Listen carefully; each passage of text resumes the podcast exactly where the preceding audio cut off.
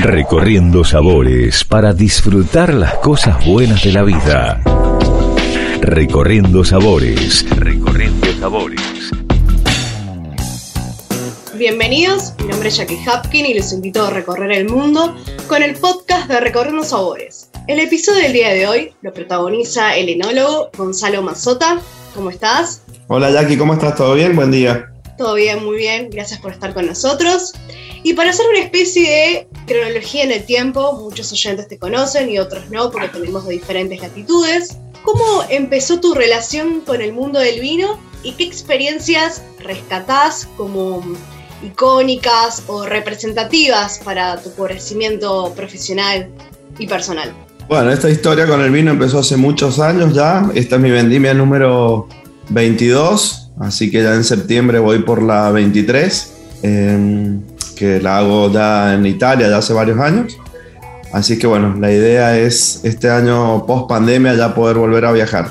La historia comenzó hace muchos años, bueno, todos los que vivimos en Mendoza respiramos deportes de aire libre y actividades em, iguales, ¿no? Así que la idea siempre fue estar conectado con la naturaleza, que a uno le gusta tanto, sobre todo lo que decíamos, vos has estado en Mendoza y has visto lo que es, se respira montaña y vino. Así que bueno, esas son las dos pasiones que siempre tuve y bueno, hasta que por suerte de manera académica me pude relacionar con la enología ya más como una carrera, ¿sí? Siempre de chico andar entre las viñas y la montaña y bueno, ya después de más grande ya tener la oportunidad de poder estudiar, ¿sí? Y Así que así la carrera. Claro. Y sabemos que haces vino en Argentina y mm, también tienen ustedes en Tres Wines eh, vino de Hungría, ¿no? ¿Cómo se articula esta dinámica de trabajo en estos dos países? Uno de los tres propietarios de, de justamente Tres, Esteban, no solo tiene la bodega en Argentina, sino que también ellos tienen de manera familiar una bodega en Hungría, en Tokay. Así es que bueno, compartimos historias y la idea es en Hungría, en Tokay, llevar nuestro Malbec, que es nuestra bandera, nuestro emblema, y hacia la Argentina importamos los vinos que hacemos allá, en Tokay, y hermanamos de esa manera los dos proyectos. En la tierra del Malbec tenemos vinos húngaros, y en la tierra del Tokay, de los vinos eh, emblemáticos de la zona, tenemos nuestro Malbec. De esa manera se hermanan los dos proyectos. Y actualmente está conformado por la línea, digamos, de tres wines, ¿no? Em, tres wines reserva, eh, después eh, la línea tiene una línea de ustedes Y tenemos el. exacto. Eh, un último lanzamiento que fue em, de 1924. ¿no? Sí. Ese es un vino. Si querés pasar por las diferentes líneas, como más sí. Nosotros tenemos la línea 3 Vivante, que es nuestra línea de entrada, una línea de vinos jóvenes, ¿sí? Siempre ponderando lo que es el Malbec, esa fue la filosofía histórica de tres, desde que arrancó de la mano del Robert de la Mota hasta que en el 2016 me, me hice cargo del proyecto, siempre fue sobre la línea del Malbec. Tenemos esa línea que es el 3 Vivante, luego pasamos a la línea Petit 3, ¿sí? que es una línea intermedia, y terminamos con toda la línea 3, que son los vinos ya de alta gama, que comprenden reserva, gran reserva, y el 1924, que es nuestro vino emblema, que lleva ese nombre como un homenaje a la edad del viñedo, ¿sí? Ya vamos por los 98 años, así que bueno, ya con ganas y ansiedad de esperar la vendimia número 100 de ese, de ese viñedo. Me imagino. ¿Y cuál es el nivel de producción anual? Nosotros estamos alrededor, dependiendo del año, entre 40 y 50 mil botellas, ¿sí? Ese es el, el volumen que, que manejamos, ¿sí? El viñedo es chiquito, lo tenemos sectorizado y bueno, dentro de ese viñedo salen estas distintas líneas, ¿sí?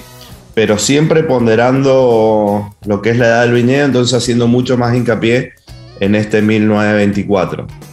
Y mm, con respecto a las exportaciones en este último año, em, ¿y en cuántos países están presentes? ¿Cómo fue a nivel general? Las exportaciones van bien, por lo general este fue, estos dos últimos años han andado bastante bien, no solo a nivel nuestro, sino a nivel Argentina. Eh, nuestra bandera es el, Malbec y eso es indiscutible. Así que bueno, junto con la, bandera del Malbec, llevamos otros vinos también al mundo, en este caso los, húngaros. La verdad que nos ha ido bien, estamos en, Suiza, en Hungría, en Inglaterra, en Canadá, Estados Unidos, así que bueno, no tenemos un gran volumen, por lo cual sí dosificamos un poco las ventas dependiendo los, los países. Pero hoy por hoy el mayor eh, lugar donde exportamos es Europa. Y por esta vinculación con los vinos húngaros. Exacto. Y, mm, por ejemplo, para los oyentes que están del otro lado, ¿no? ¿Qué característica distintiva o más representativa, si tendrás que decir, de la filosofía de Tres Wines? La filosofía es trabajar como somos una familia, ¿sí? Desde los tres dueños, está Andrea, que es la hija de uno de los dueños, están los chicos en Mendoza, yo hoy estoy en Santa Fe, por eso hablo así. Y bueno, siempre es em, una filosofía de trabajo súper, súper familiar, honesta, sincera, donde transmitimos genuinidad en los vinos, donde interpretamos el lugar que tenemos y lo tratamos de reflejar de la mejor manera posible en una botella. Y la idea es hacer siempre grandes vinos, pequeñas producciones, vinos que emocionen y que una vez que los pruebes lo identifiques con tres y que ya sepas cuál es, nuestro ADN, nuestra, nuestra genética. ¿sí? Eso es lo que siempre nos transmitieron los, los tres dueños, los tres amigos, los tres socios, que más allá de todo son tres grandes personas que quieren comunicar esto. La genuinidad, la honestidad del, del proyecto y cómo el vino siempre es un nexo vinculante de gente, ¿sí? Siempre genera nuevos amigos. ¿Y cuál es el vino mm, que hiciste para la bodega que recordás con más cariño o alguna anécdota o curiosidad que te haya sucedido?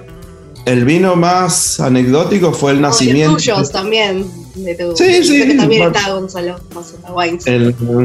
no, siempre uno tiene todos los vinos, uno cada año espera hacer un nuevo, mejor vino, ¿sí? La idea es siempre mejorar, siempre ir interpretando mejor el lugar, uno conoce un sitio, lo empieza a experimentar hasta que lo, interpreta, lo entiende y a partir de ahí se empieza a reflejar en, una botella y la gente lo, nota eso, ¿sí? Siempre digo lo mismo, no, no me gusta explicar los vinos, me gustan que los vinos hablen solo. Cuando uno tiene que explicar mucho algo, es por algo, ¿sí? Entonces prefiero que, que hablen por sí, por sí solos. Y mm, bueno, datos anecdóticos hay un montón, desde los vinos que empecé a hacer en Europa, algunos en Mendoza, otros en otros lugares de Argentina, pero particularmente el 1924 era una, una idea que ya se venía gestando de, homenajear, el viñedo. Yo cada vez trato de ser más, más micro en las elaboraciones, ¿sí? siempre estar un poco más sobre lo que, lo que es la, la, identidad de los lugares, ¿sí? lo que es el ADN, por eso una de mis líneas, ya sabes, viste, que se llama ADN. Entonces, em, era un, un, gran sueño que tenía hacer solo un, un vino de un viñedo muy, muy viejo. Y bueno, este viñedo de tres nos vino de primera porque es lo que te decía, un, un viñedo que va camino ya al centenario, ¿sí? Entonces, imagínense todo lo que ha pasado en casi 100 años por esa, por esa viña, ¿sí? O sea, todo lo, que la viña ha eh, sido protagonista y ha visto pasar un espectador de todo. En años, no sé, todo lo que ha vivido la Argentina durante 100 años, ese viñedo lo ha absorbido y la idea es justamente devolverle a la gente la historia que ese viñedo tiene para contar. Y hablando de identidad, ¿cuál es tu opinión sobre la relación entre la zona y el varietal? Mirá, cada vez se hace más fuerte eso y cada vez empieza a, predominar más, si se quiere poner alguna palabra, del terroir sobre la variedad. Por eso por ahí no me gusta tanto hablar de variedades, sino de, de lugares y cómo se, se, va amabilizando la planta y habituando a ese, a ese entorno, ¿sí? al medio ambiente. Entonces la planta pasa a ser un individuo más de una zona, ¿sí? es como las personas, todas las personas tenemos nuestro, nuestro afecto, nuestro cariño y nuestra identidad que también viene dada por un, por un lugar de crecimiento, ¿sí? Y eso es lo lindo, que todos somos distintos, por eso todos tenemos un número de documentos distinto y cada uno puede aportar algo. Entonces con el viñedo, cada planta de un viñedo es un individuo. Entonces cada individuo genera y aporta a esa población una cantidad de cosas. ¿sí? La idea siempre, por lo menos en mi filosofía, es interpretar todo eso para volcarlo en una botella y que luego cuando tomamos ese vino nos refleje y nos lleve a ese lugar, sí, nos cuente esa historia. Por eso que al hablar de zonas, ¿sí? empezamos a, a ver las diferencias. Mismo, mismo varietal, misma eh, elaboración, misma crianza, todo estandarizado dentro de lo que se puede en esto que es, son ciencias naturales, acá 2 más 2 nunca es 4. Entonces después poder probar las distintas cosas de distintos lugares que nos reflejen lo que es el sitio en sí mismo. De hecho, anoche acá en Santa Fe hicimos una degustación em, de tres de los Malbec míos, de los que serían los ADN, que tenemos misma variedad, mismo protocolo de elaboración, mismo protocolo de crianza de tres lugares distintos. Y la gente pudo diferenciar e ir aprendiendo lo que cada zona entrega, ¿sí? Y entonces pensás que es constructivo el desarrollo de las indicaciones geográficas. 100%. ¿Qué, qué mejoras propondrías? ¿O, cuál es el camino? Mira, el camino se hace al andar, como bien se, se dice, pero hay que tener un horizonte. Para mí, tiene que haber un, un, protagonismo dual, ¿sí? De nuestro organismo que nos rige, que puede aportar un montón de datos, y de los productores. Entonces lo que hay que hacer es eso, hay que ponderar todas estas indicaciones, hay que tratar de ver cuáles son las características cualitativas de cada lugar para ir diferenciándolo y después hay que ir sobre la comunicación. Todo está en la comunicación. Podemos hacer grandísimos vinos de micro parcela, de una micro región, de lo que fuera, pero el secreto está en la, en la comunicación, ¿sí? Y después en que hay que acompañar a todo, desde el productor al elaborador, la parte comercial, todo tiene que tener o hablar un solo idioma, ¿sí? Entonces para mí hay que ir por eso, ponderar los lugares, em, contar la historia de cada lugar y después se trabaja de manera técnica acotada sobre distintos sitios que se van diferenciando Em, cualitativamente. Entonces cada uno dentro de una región, de un sector, quedará subdividido, por decirlo, dentro de una gran división. Pero sin duda que para mí es el camino. Por eso en el 2013, perdón, en el 2008 fue mi primer vino ADN que, que reflejaba ADN, es la genética, la identidad, para no usar la palabra terroir, que se estaba poniendo de moda, y bueno, yo quería usar otra que no fuera eso. salir de, esa zona de confort y con otra. y lo llamé ADN. Y justamente con esa idea a largo plazo de decir, bueno, mira, ADN va a ser Malbec de distintas zonas con todo lo que se pueda estandarizar, estandarizado. Cosa que justamente la diferencia que haya esté dada por el, por el terroir. Y teniendo en cuenta tu experiencia y, otros lugares que conociste, que viajaste, ¿cuál fue a lo mejor el lugar o la región donde te llamó más la atención a la hora de eh, elaborar, hacer vino? Mira, puntualmente tengo dos. Una fue mi primera experiencia afuera que, que la hice en España, en una denominación de origen que no estaba eh, o que, no es, que es muy antigua pero no es muy prestigiosa. Entonces me sirvió muchísimo aprender del lugar y ver después cómo de otras denominaciones de orígenes más importantes eh, venían y empezaban a reconocer esta. En este momento que yo estuve ahí fue, hicimos un trabajo muy muy fuerte sobre lo que era la garnacha. ¿sí? Esto fue en el 2007 y mm, se hicieron micro vinificaciones de, distintas, de distintos sectores y, con distintas edades del viñedo. Entonces acá podíamos ver cómo también afectaba la edad de la planta en las características cualitativas. Así que bueno, lo primero que fue y que me marcó fue esa experiencia y después ya por un poco más de elección es lo que ya vengo realizando ya hace tiempo en Montalchino con el Sangiovese, ¿sí? Entonces, ver cómo en muy pocos kilómetros de distancia la misma variedad se comportaba de manera totalmente distinta Tal es así que en algunas denominaciones de orígenes vecinas se usa el Sangiovese combinado con algunas otras variedades y solo en Montalcino se genera un vino que es el Brunello que es 100% con Sangiovese. Entonces, en muy pocos kilómetros y en, diferencias sustanciales de terreno, tenemos una variedad que se comporta de manera totalmente distinta. Y eso es lo que hoy más estoy trabajando, ¿sí? Sobre el Sangiovese, tanto acá en Argentina como, como en Italia. Y si bien es recorriendo sabores, ¿qué plato y vino sugerís para que prueben los que están del otro lado? Ya sea bueno, los que están iniciando en el mundo del vino o a los expertos.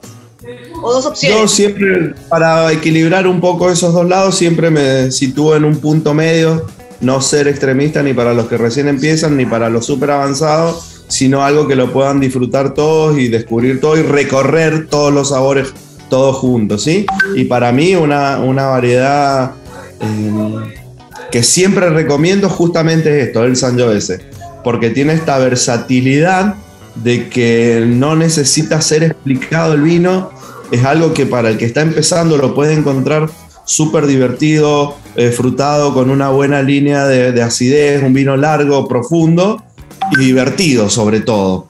Y si nos vamos para el otro lado, la gente que ya es más avanzada y que tiene más conocimiento puede empezar a descubrir también un montón de otras características y proyectar cómo van evolucionando todos esos vinos porque seguramente ya tengan una referencia de algún vino de este estilo, no sé, un Brunello, un Chianti, un Montepulciano, que son de distintos vinos de denominaciones de orígenes que ya saben cómo evoluciona esa variedad, sin tratar de, compararla, porque no es la idea, sino justamente eso, con, ver cómo se comporta en cada lado del mundo de manera distinta. Pero yo sí que lo recomendaría al Sangiovese, con unas buenas pastas, con una, no sé, unas carnes con desde carnes más rojas tipo de casa a carne más blanca, es una variedad súper, súper versátil.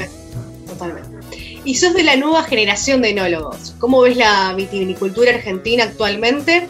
En, esta evolución, viviste diferentes ciclos. Sí, yo siempre soy eh, optimista y, positivista, por decirlo. La veo no se puede evaluar algo en un, corto plazo, ¿sí? O sea, yo veo toda la viticultura y trato de estudiarla desde un, macro, ¿sí? Somos relativamente jóvenes, nos faltan muchísimos años de, aprendizaje, de seguir experimentando, de seguir innovando, pero sí que veo que Argentina, lo veo y lo defiendo, por eso sigo trabajando en Argentina y no, me voy a otro lado más que, que unos pocos meses. Sí veo que nuestro potencial cualitativo es enorme, enorme no tiene techo. Tenemos la fortuna de, que el Malbec se haya adaptado en Argentina como en ningún otro lugar del mundo, así que es nuestro emblema, nuestro abanderado, nuestra punta de flecha, siempre lo va a ser. Y detrás del Malbec podemos ir ya hacia el mundo mostrando otro montón de vinos, sin ser solo variedades, sino vinos. Hay que hablar de, de vinos, ¿no? de un varietal puntual por lo menos eso es lo que yo pregono, ¿sí? Empezar a hablar de vinos, de zonas, de, todo lo que son estos niveles más, más micro, ¿sí? Argentina tiene este potencial enorme. De lo macro lo micro, se cambió e, ese paradigma.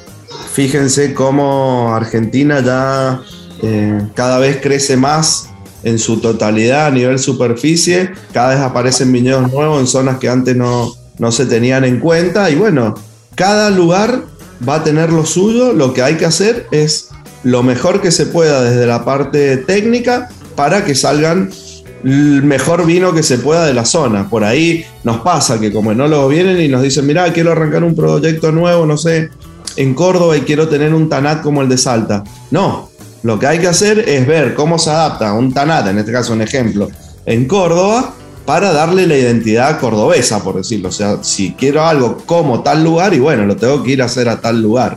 Entonces la idea es eso, es interpretar cómo la variedad se puede adaptar en qué lugar y potenciar las, las variedades más adaptables a la zona. No, no tratar de hacer cosas tan extremas porque sé que no van a terminar saliendo bien. Y ahí es donde después tengo que hacer toda una estrategia de comunicación para darle valor a algo que, realmente no era el sitio donde tenía que estar. Entonces, cada zona hay que estudiarla, interpretarla para acompañarla con la variedad que mejor se desarrolla en la zona. Eh, ahora vamos a hacer una especie de ping-pong. Vos me decís qué te sugiere eh, esta frase de acuerdo a tus gustos personales, experiencia y demás. Em, ¿El vino argentino en el mundo? Un orgullo, un orgullo el rol del sommelier y su importancia? Em, estrategia, estrategia y comunicación. Las motos y autos de colección que son para vos. Y es una... Es la sangre que alimenta el cuore. Lo mismo que el, deporte y la naturaleza. Sí, sí, sí. Eso es parte del ADN de Gonzalo Mazota. Un momento vitivinícola que vos digas, bueno, te haya marcado o que fue un quiebre en tu carrera? La, la primer degustación de los de mis vinos allá por el 2008, 2009. O sea, abrir una botella de un vino mío ya para empezar a, hablar de esto que era esta idea en el 2008 de, del ADN de cada lugar. ¿Música y vino? ¿Qué te sugiere? Un matrimonio perfecto. Y con respecto, por ejemplo, a um, un vino que digas, haces un, un, momento, ¿no? Un vino, un lugar, eh, con, puede ser en algún momento, eh, ya sea familiar, con amigos y demás. ¿Cómo sería ese momento perfecto para vos? Siempre digo lo mismo, yo la, la montaña para mí o a mí me dio absolutamente todo, todo, mis mejores amigos que sigo teniendo hoy, eh, mi cable a tierra, la, la libertad, eh, así es que yo creo que una buena degustación con amigos en alguna montaña. Tu fuente de inspiración, vas, una de ellas es la montaña, ¿no? Montaña, sí, totalmente lo sigue siendo, lo sigue siendo cada vez que voy a una montaña es donde uno se encuentra con consigo mismo, no hay señal de teléfono, así que hay una libertad absoluta, hay esfuerzo, hay sacrificio, hay satisfacción, el subir a una montaña para mí es, es la vida misma. Sacrificio, honestidad, compromiso y una vez que se llega a donde se llegue, porque no siempre uno puede llegar a la cumbre de una montaña, ¿sí? Pero siempre saber que la montaña va hasta ahí, va a dar una segunda oportunidad. ¿Y cómo te preparas para, bueno, debe ser, eh, no es lo mismo escalar o hacer ese ejercicio para los que dicen, bueno, este año quiero escalar o quiero hacer trekking. Sí, hoy muchas veces yo hablo con amigos de, todo el país y siempre todos tienen como el mismo objetivo, subir el Aconcagua, que por suerte también lo tenemos en, Mendoza, es 100% argentino, 100%, es la montaña más alta del mundo fuera de lo que es eh, los Himalayas o lo que es Asia. Así que es una montaña súper concurrida, está dentro del circuito Seven Summit, que son las siete cumbres más altas del mundo, que eso es un circuito que se hace eh, de manera muy comercial, sobre todo, ¿sí? Y siempre digo lo mismo, la montaña es una buena parte de ejercicio, una buena parte física, pero es una gran parte mental, ¿sí? Y psicológica. Entonces la montaña decide quién sube y quién no, hasta dónde llega cada uno y siempre digo lo mismo, la montaña acepta y recibe a buena gente. Entonces la preparación no solamente es física, sino que es mental, es psicológica, es espiritual, es, es como un, un imán, ¿sí? Estar en la montaña para mí es eso, es un imán, de siempre querer ir un poco más allá y si se puede compartir con amigos mucho mejor, pero si hay que hacerlo en solitario, como muchas veces me ha tocado por elección, eh, se disfruta muchísimo también y es donde uno se conoce a sí mismo, no se puede hacer trampa, es el lugar más hay. También es como, es un momento. Tal cual. Y es el lugar donde uno no se puede engañar. Lo que es, es, y ese lugar lo potencia. ¿Y cómo fomentas la creatividad? ¿O, qué, qué, haces para fomentar eh, tu creatividad a la hora, no, ya sea con el vino o en diferentes aspectos de tu vida? Creo que esa es la mejor pregunta que me han hecho en toda mi vida, cómo fomentar la creatividad y no, no sé, no dejarla de lado. No, no me gusta hablar, ya me conoces de mí mismo, me gusta mucho más formar gente y aprender de esa gente que hablar de mí. Y siempre digo lo mismo, o sea, la creatividad es la libertad absoluta, absoluta del intelecto, ¿sí? de la mente, de la inteligencia. Si uno direcciona a alguien o acota a alguien en algo, ya le está sacando esa creatividad. Es como, yo veo, yo no tengo hijos, pero tengo todos mis amigos que tienen hijos desde hace ya mucho tiempo, que hoy ya son adolescentes y bueno, recuerdo mucho. Pero también veo muy, observo mucho toda esa, esa crianza que se da, ¿sí? Y siempre digo lo mismo, la creatividad no, no hay que anularla de ninguna manera, ni coartarla. Y siempre veo, eh, en este caso, por ejemplo, cuando me ha tocado ver chicos que son súper temerosos porque tienen a veces estos padres súper protectores que los hacen que sean sumamente tímidos o temerosos. Entonces en ese momento es donde pierden la curiosidad por miedo a un reto, por miedo a que los pongan en penitencia, por miedo a... Y eso va haciendo que esa mente tan brillante que tienen los niños quede coartada por una sobreprotección. Entonces, justamente en todo nivel de vida no hay que sobreproteger a nadie.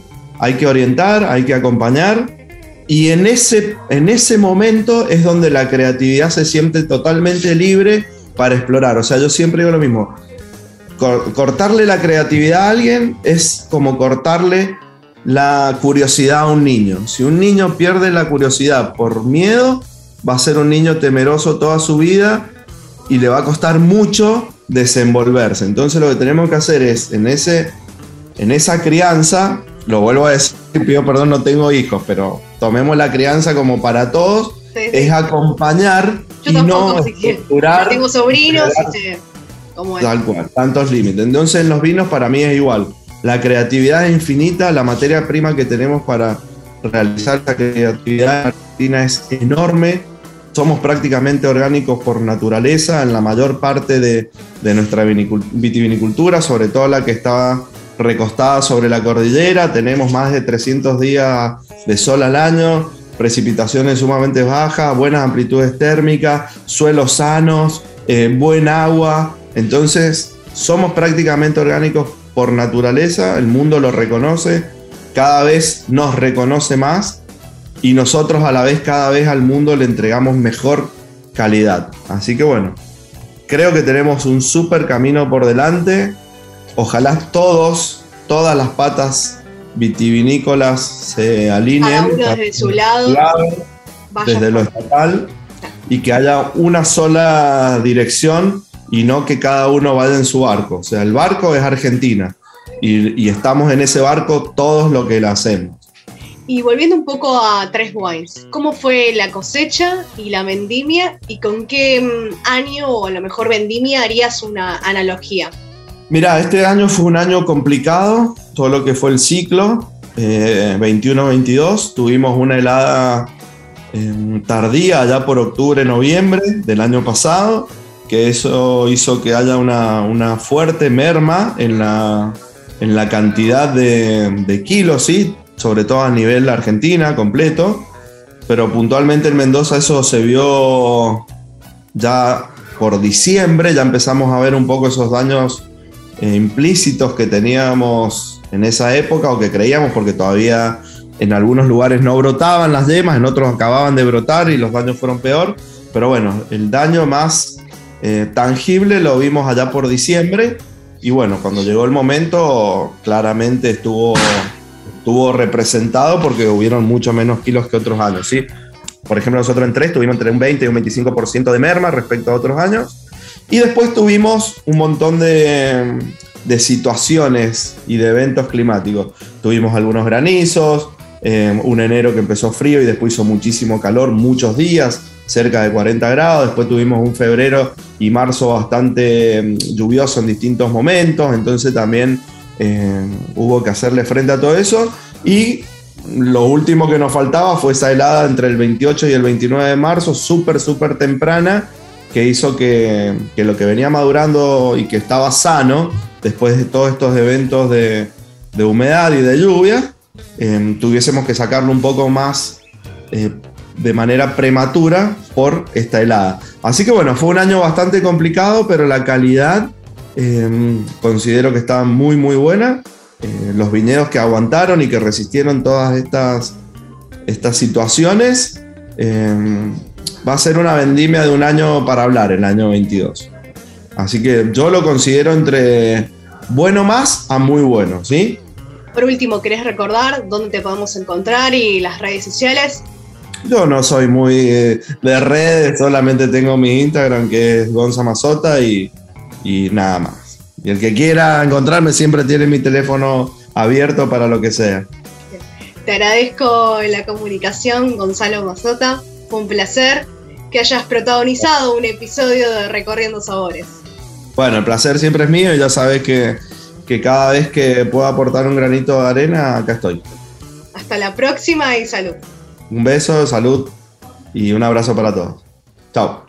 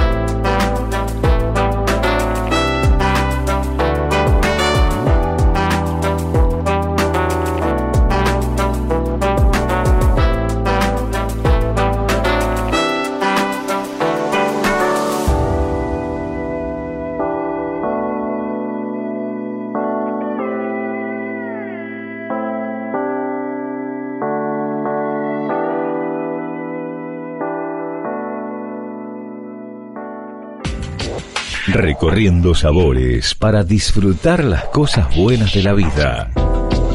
Recorriendo sabores. Recorriendo sabores.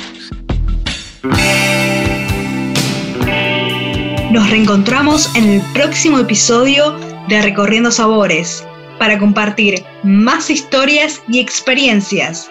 Los invito a que estemos conectados en nuestras redes sociales, en arroba Recorriendo Sabores SOC y en mi perfil arroba jackie.hapkin. Salud.